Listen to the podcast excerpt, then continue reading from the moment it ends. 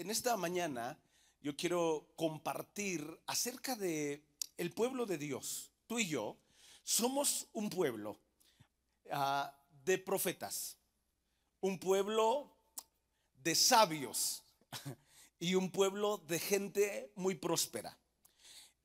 Ah, estos días sé que la mayoría de los que están acá, los que no están estudiando, tienen hijos que están estudiando y estaba meditando mucho en, estos temas porque terminamos, también tenemos una escuela nosotros y fue la clausura de la escuela. Entonces yo estaba meditando sobre nuestras generaciones, lo que estamos haciendo con ellos y lo que sabemos que Dios hará en los años venideros, en las generaciones venideras. Y sé que de la misma manera que, nosotros en sus colegios aquí de, Conquistando Fronteras ah, tienen eh, este, eh, un montón de jóvenes que están creciendo de una manera que nos asombra. Y, yo, yo, digo, y, doy algún testimonio y lo doy con, mucha humildad. Eh, y creyendo que esto que nosotros estamos viendo no es particular, es del pueblo de Dios. Ah, tenemos tres hijos, Grace tiene 19, eh, acaba de graduar, eh, eh, luego está Amy, tiene 16 y luego David tiene 11 años. David nos ha sorprendido muchísimo. yo le decía hace ratito a, a Iván y a Misa, yo eh, me desperté, bueno, me levanté a las 6 de la mañana y cuando me levanté, ah, David ya estaba levantado, ya se había cambiado, ya estaba listo para salir a su reunión, porque él sirve los domingos también, ¿no? Y esto comenzó a pasar con él hace tal vez ah, como año y medio, que empezó unos cambios en, en él de responsabilidad, de compromiso, de estudio. Eh, todos los días él para la escuela, seis y media de la mañana, su alarma suena, nadie le tiene que decir nada, solito se levanta. Ahora, no, no era así, ¿eh?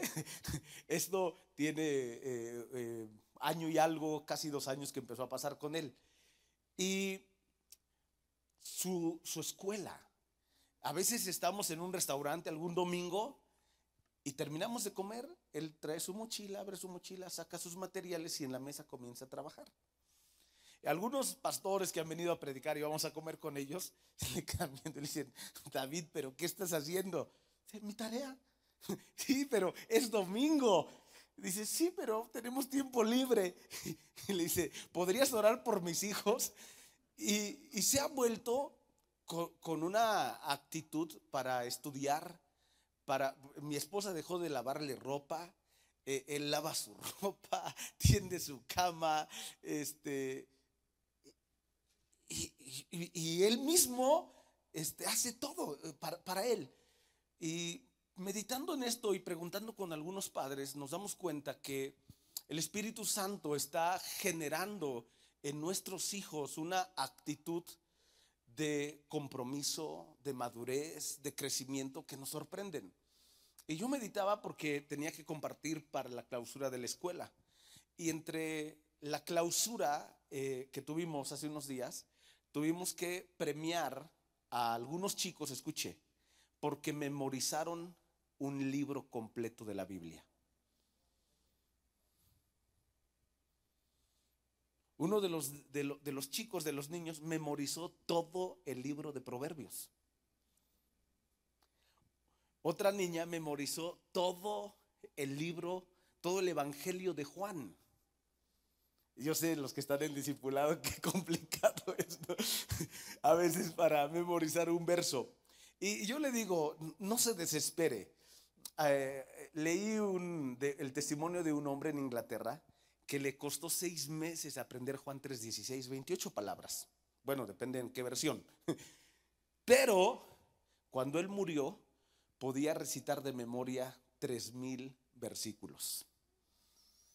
Y algo pasa cuando nosotros entendemos nuestra identidad como el pueblo de Dios. Y cuando nos conectamos con el Espíritu Santo. Así que ah, me gustaría que pudiéramos identificarnos con, con el pueblo de Dios. ¿Quiénes somos? Sabemos que ah, tú y yo somos hijos de Dios, y, pero también somos hijos de Abraham. Abraham es el padre, voy a resumirlo, de dos pueblos. El pueblo de Israel y nosotros, porque todos los que nos acercamos a Dios por fe somos hijos de Abraham. Ah, entonces, Abraham es el padre del pueblo de Israel, pero es el padre de un pueblo llamado iglesia, que nos acercamos a Dios por fe. Y este pueblo ha sido siempre un pueblo de profetas, un pueblo de sabios y un pueblo de gente muy próspera. Y esta, es, estos, eh, no, no es que si puede llegar a ser en algún momento, es que esto es nuestra herencia familia. Y qué importante es que, que podamos ver esto. El pueblo de Dios comienza con Abraham. Es un hombre de 72 años que el Señor llama, nada más por si alguien pensó que ya era grande, ¿no? Para servir a Dios. Y cuando Dios llama a Abraham, Abraham está casado, no tiene hijos, y el Señor lo llama a ser un padre de naciones. Y Abraham comienza su camino con el Señor. Y tarda 25 años en tener su primer hijo. Pero hoy él es el padre de naciones y el padre de, eh, por la fe de un pueblo llamado iglesia que abarca el mundo entero. Y Dios le dijo que sus descendientes, y estamos hablando específicamente de Cristo, bendeciría las naciones del mundo. Y hoy, día domingo, en cada parte del planeta, en cada país del planeta, hay un grupo reunido adorando a Dios, que somos hijos de Dios por nuestro padre Abraham.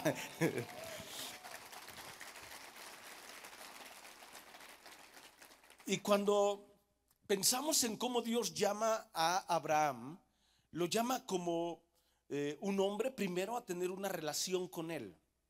Después lo llama para que ah, forme una familia, luego un pueblo y luego una nación. Y en medio de esa nación está la semilla de la otra nación, que somos la iglesia. Y yo cuando tengo oportunidad y me encuentro con alguien que es judío, eh, del pueblo de Israel, eh, físicamente, yo siempre les doy gracias. Les digo gracias porque tu dolor fue el precio por entregarnos a nuestro Mesías. Sé que tal vez no lo, no lo ves de la misma manera, solo quiero decirte gracias y oramos por ustedes. Y algo que nosotros hacemos, yo lo adopté desde hace muchísimo tiempo, tres cosas todos los días, todos los días, todos los días y, lo incluimos en nuestras oraciones por la comida. Número uno, oramos por nuestros pastores. Así que si se me olvida orar en otro momento, por lo menos en el momento de la comida. Si como tres veces, oro tres veces por ellos. Si como más, pues ya bendije más, ¿no? oramos por nuestros pastores, oramos por la iglesia y oramos por el pueblo de Dios. Y adóptelo, va a ser una, bendición en todo sentido. Y el pueblo de, Israel comienza con Abraham. Abraham es un hombre ah, que sale de una cultura de idolatría y cuando Dios lo llama, eh, lo llama a empezar una relación con él. Y conforme va creciendo su relación con Dios, Dios le va mostrando a Abraham lo que él quiere hacer con él. Y comienza en Abraham a entender que el pueblo de Dios y Dios como obra es un pueblo y es un Dios que se mueve a través de lo profético. Ahora, y con esto no quiero hablar de, de pues los juegos que a veces la gente tiene, ¿no? eh, ven a una mujer embarazada, hija mía, así te dice el Señor, vas a tener un hijo. Y si no es un hijo, será una hija. ¿no? o sea, no, no temas así, sino entendimiento de lo que Dios quiere hacer. Entendimiento del tiempo que estamos viviendo y entendimiento de lo que va a venir. por ejemplo, Noé. Imagínate, Noé Dios lo llama a ser algo loco. Y cuando digo loco no significa algo tonto, aunque para la gente lo pareciera, pero lo llama realmente a ser la preservación y la salvación de la humanidad. Y le pide construir un barco en la tierra.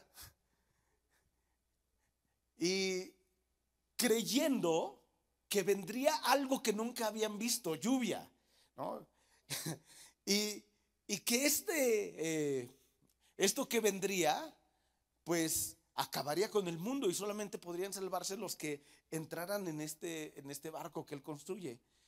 120 años y no pasa nada, la gente se burla de él, lo tiran de loco, pero un día los cielos se abren y comienza la lluvia y no se detiene por 40 días y inunda el mundo entero. Este cataclismo fue global y está probado de todas las, en todas las ciencias. Y entonces Dios cierra la puerta y la gente ahora cree que Noé no está loco, pero Noé ya no les puede abrir porque el que cerró la puerta fue Dios. Y se salvó Noé y se salvó su esposa, sus hijos y sus esposas.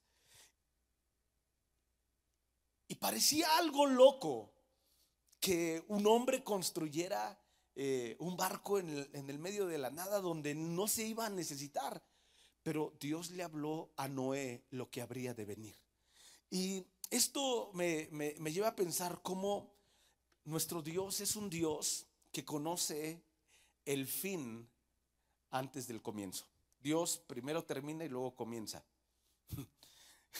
Eh, Dios existe desde la eternidad, conoce el fin antes de, del inicio.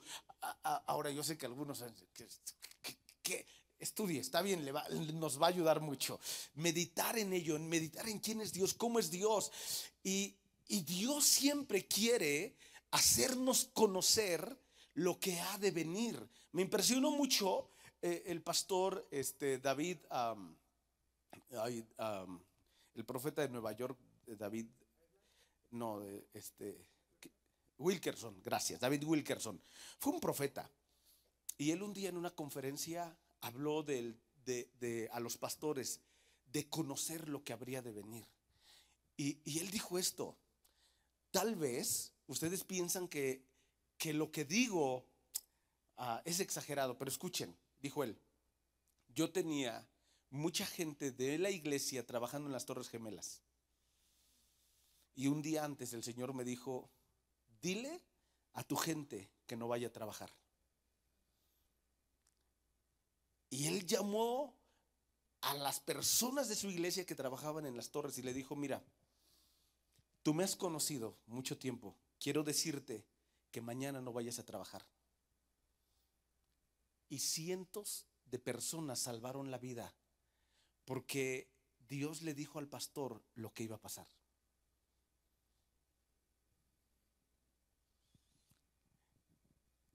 Y la Biblia nos dice claramente que Dios no quiere que caminemos en oscuridad, sino que nuestra oscuridad sea como la luz del mediodía.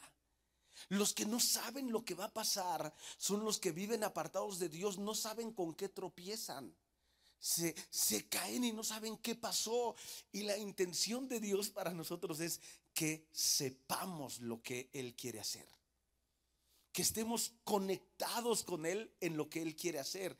Y el pueblo de Dios siempre fue un, pueblo que sabía lo que Dios quería hacer. Y en esto a nosotros no, nos debe tomar por sorpresa las cosas que, que estamos viviendo y que vamos a vivir.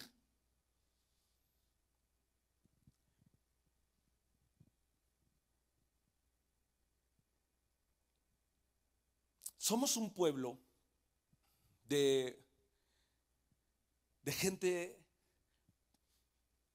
que conoce lo que va a pasar. Usted y yo tomamos nuestra Biblia, nos vamos a la última página y ya sabemos cómo va a terminar esto.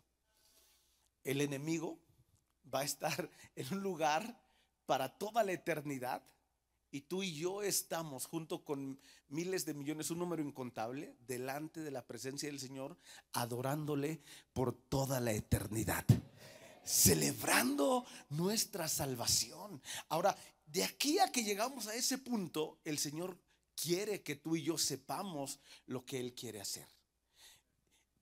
Ah, el pueblo de Dios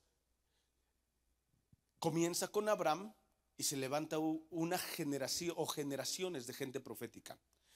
Luego, en este mismo, en estas mismas generaciones, se levanta mucha gente sabia. Y, de verdad, cuando decimos esto, tenemos que entender que hay una gracia de Dios para su pueblo, para llevarnos a mucho más de lo normal.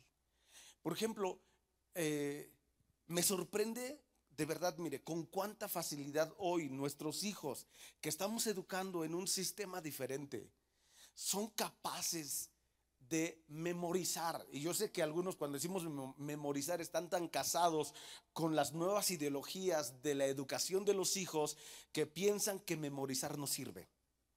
No, es que no importa, es que ya tienen que memorizar, tienen que eh, divertirse mientras aprenden. Nosotros los mexicanos no necesitamos, nos divertimos con la mosca que pasa volando.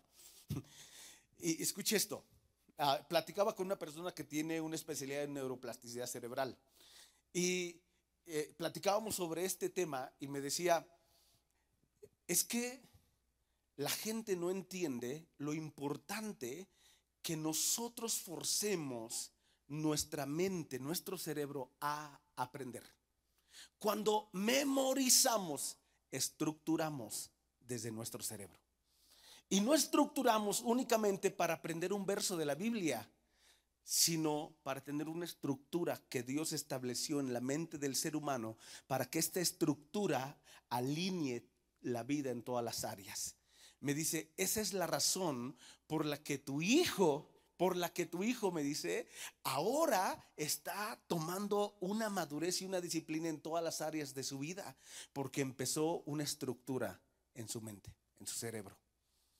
Ah, eh, el pueblo de Dios, el pueblo de Israel, todos los niños de 5 a 12 años, escuche esto, memorizaban los primeros cinco libros de la Biblia, el Pentateuco.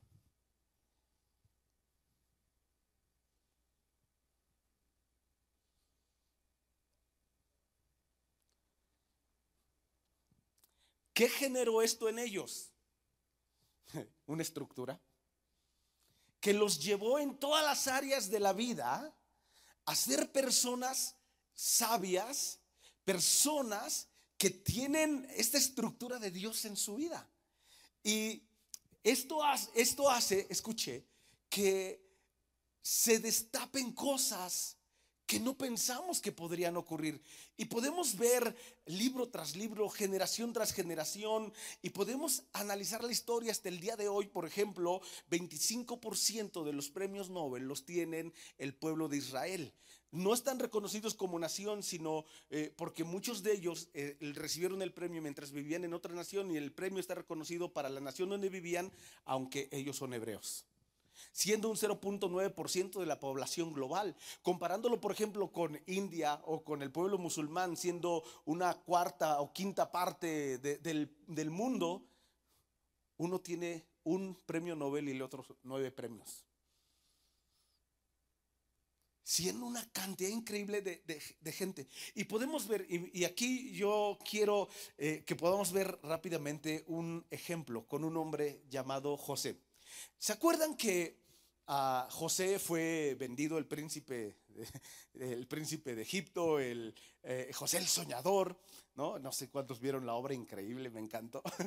Y José es eh, hijo de Jacob, es vendido como esclavo por sus hermanos. Así que si sus hijos se pelean, no se preocupen, estos hijos tenían problemas un poquito más complicados. José, los problemas de ellos eran a quién matamos hoy. Entonces, si tus hijos se pelean y se moquetean por ahí un poquito, son problemas menores que los hijos de los patriarcas. Eh, venden a José como esclavo para Egipto. Llega en calidad de esclavo, Potifar lo compra y lo pone a trabajar en su casa. José trabaja en casa y ya saben, todo lo que ponen en su mano prospera. Ah, en un momento la esposa del jefe eh, lo seduce y José dice no, porque ah, tengo un llamado más alto. Y hacer esto, eh, yo mismo renunciaría a lo que Dios tiene para mí, así que no voy a traicionar a Dios.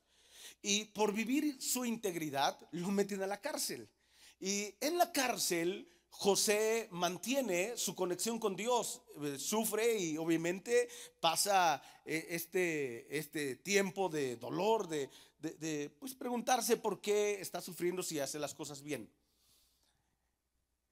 Y se acuerdan, llega el panadero y el copero de, Faraón, tienen un sueño los dos, y José interpreta el sueño de los dos perfectamente. Y exactamente lo que, lo que José les dijo que significaba el sueño, eso fue.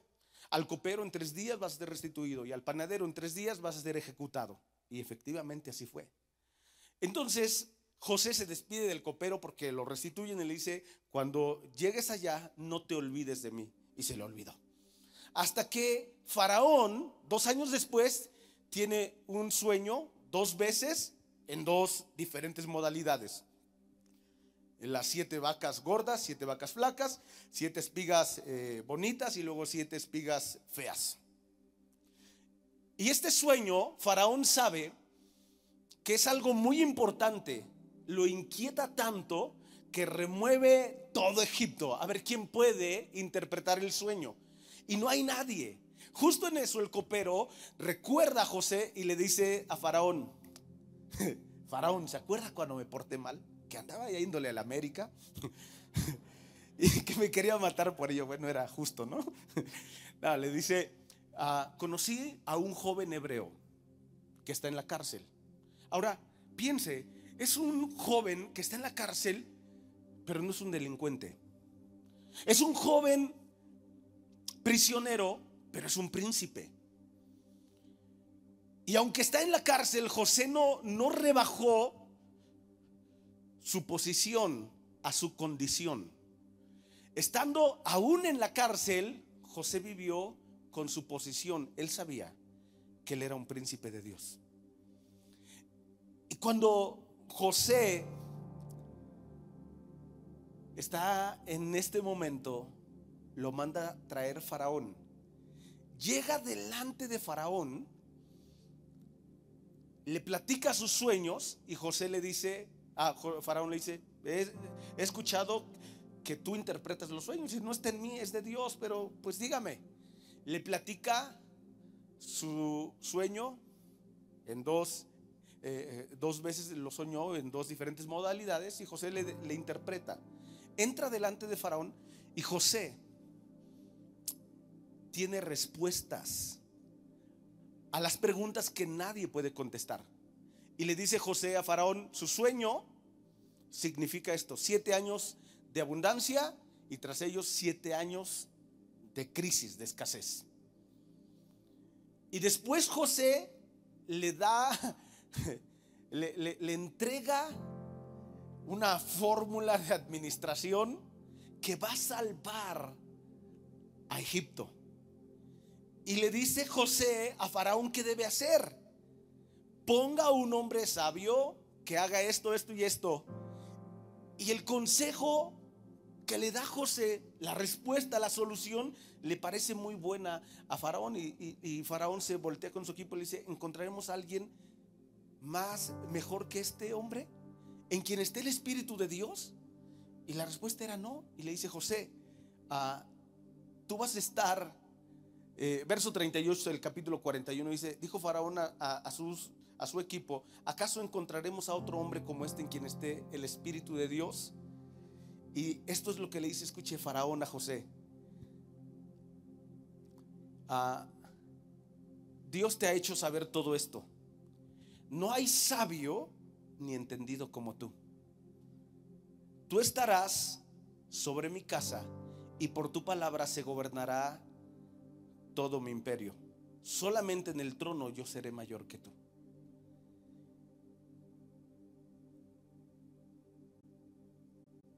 Yo te he puesto sobre toda la tierra de Egipto. Faraón se quitó su anillo y lo puso en la mano de José y lo hizo vestir ropas muy finas y puso un collar de oro en su cuello y lo hizo subir en el carro y proclamar delante de él, doblen la rodilla delante de José.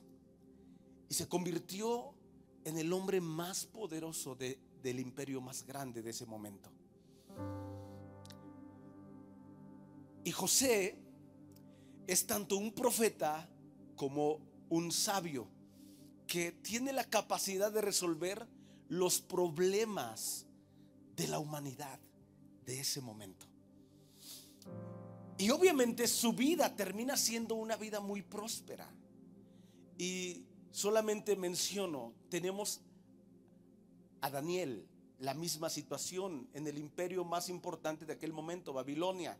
Nabucodonosor tiene un sueño también. No hay quien le pueda interpretar el sueño. Y el, el sueño de Daniel hasta el día de hoy, bueno, el de Nabucodonosor hasta el día de hoy está, eh, eh, está eh, vigente. Y manda traer a todos los sabios de Babilonia, Nabucodonosor. Nadie le puede responder porque la pone más difícil. Y dice, ok, si me van a interpretar el sueño, yo quiero que ustedes me digan qué soñé y luego me lo interpreten. Y todos sus sabios le dicen, imposible. Nunca jamás ningún rey ha pedido eso. Es más, no hay ninguna persona ni ningún Dios que pueda hacer eso. Y dice Nabucodonosor, pues ejecútenlos a todos. A, Daniel no lo habían llamado y Daniel, viene con Arioc y le dice, ¿qué pasó? ¿Por qué nos van a matar a todos? Y le dice eso y le dice, dile al rey, ve con el rey, consígueme una cita con él y dile que yo le voy a dar la respuesta.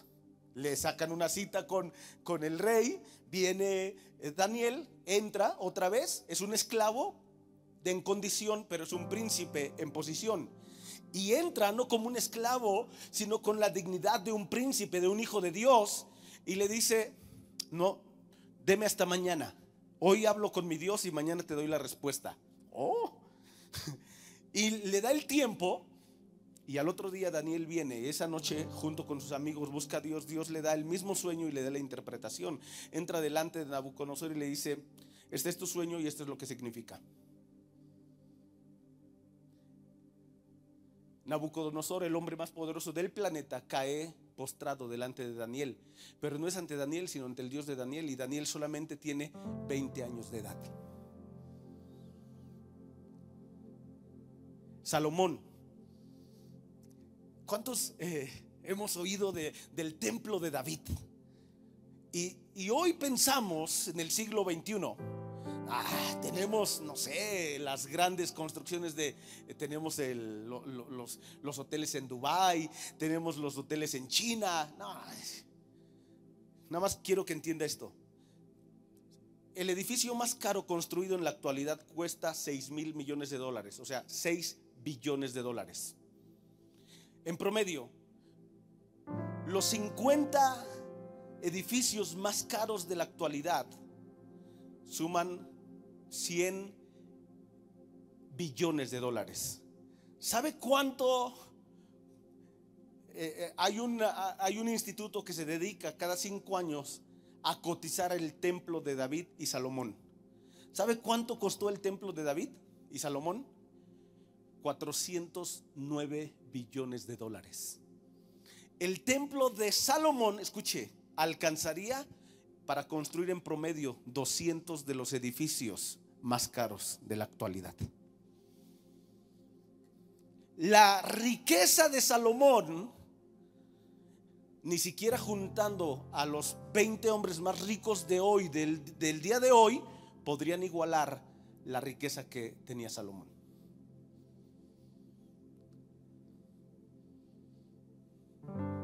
Ahora, quiero terminar y, acompáñeme por favor a Génesis capítulo 18. ¿Dónde comienza todo esto? Dios visita a Abraham y sabemos que fue una teofanía porque él vio tres hombres que, venían hacia él. Era Cristo, eh, se llama teofanía, una representación de Cristo antes de su encarnación, y dos ángeles como personas. Abraham los recibe, los atiende, y el Señor dice, está bien. Y una vez que termina de atenderlo, Dios le dice a Abraham, ¿dónde está Sara tu mujer? Ya viene Sara y le dice, bueno, el próximo año, por estas fechas, tú estarás cargando un hijo. Ya sabemos que Sara se rió, pero así fue. Y luego Abraham acompaña al Señor afuera y los varones, que son los ángeles, son los que llegan a, con Lot, empiezan a caminar hacia Sodoma. Y, y dice Dios esto, fíjese, Verso 17. Dijo Dios, ¿encubriré yo a Abraham lo que voy a hacer? Habiendo de ser Abraham una nación grande y fuerte, y habiendo de ser benditas en él todas las naciones de la tierra. Ahora, aquí viene lo importante, escuche, porque yo sé que mandará a sus hijos y a su casa después de sí que guarden el camino del Señor, haciendo justicia y juicio, para que haga venir el Señor sobre Abraham lo que ha hablado acerca de él. Y estos versos, escuche, ¿de qué nos hablan? Escuche, de una relación personal que lleva a alinear en nuestra vida todo.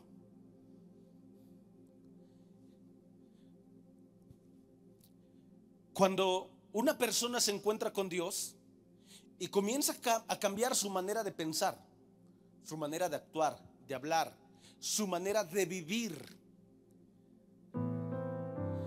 Y esa persona tiene una familia, por ejemplo, un hombre tiene una esposa, su esposa ve el cambio y cuando su relación con Dios la lleva a su hogar, sus hijos viven esta misma relación con Dios. Y entonces nuestra relación personal se convierte en una relación familiar. Escucha, cuando vivimos una relación correcta con Dios, nuestros hijos quieren vivir exactamente la misma relación. Y cuando nuestros hijos ven que lo que vivimos aquí, lo vivimos allá, en casa, escucha, nuestra fe se convierte en un legado que nuestros hijos lo van a practicar aun cuando nosotros ya no estemos.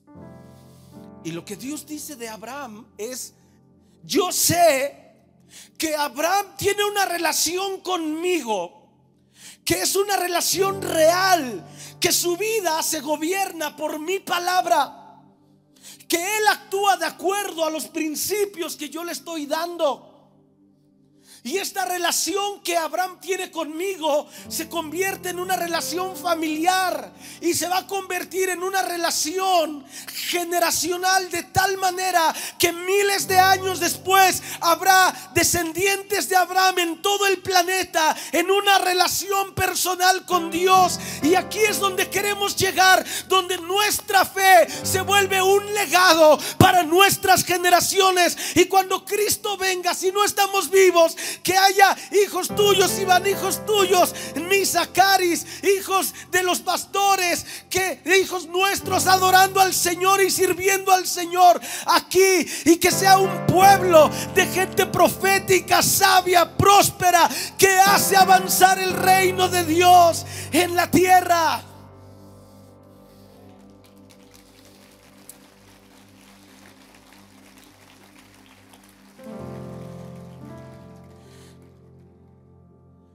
Me encantaría que nos pusiéramos en pie todos los que estamos aquí en cada una de las sedes, en Texcoco, en Valle de Chalco. Un saludo, qué alegría poder el día de hoy estar con ustedes, en Tizayuca, en Tlaxcala, en Chimalhuacán, en la Ciudad de México, Tecomaxusco. ¿Por qué no nos ponemos de pie en esta mañana?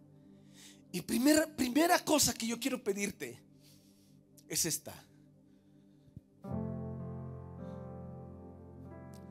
Que le podamos decir al Señor esta mañana, este día, Señor, yo quiero una relación contigo que se vuelve una devoción familiar, pero que se vuelve un legado generacional, donde tú levantarás de mis generaciones un pueblo de profetas, de sabios y de gente muy próspera. Señor, sé que en mi caminar contigo hay mil cosas que debo alinear, pero aquí estoy en este día diciéndote, si quiero, Señor, ayúdame en el nombre de Jesús.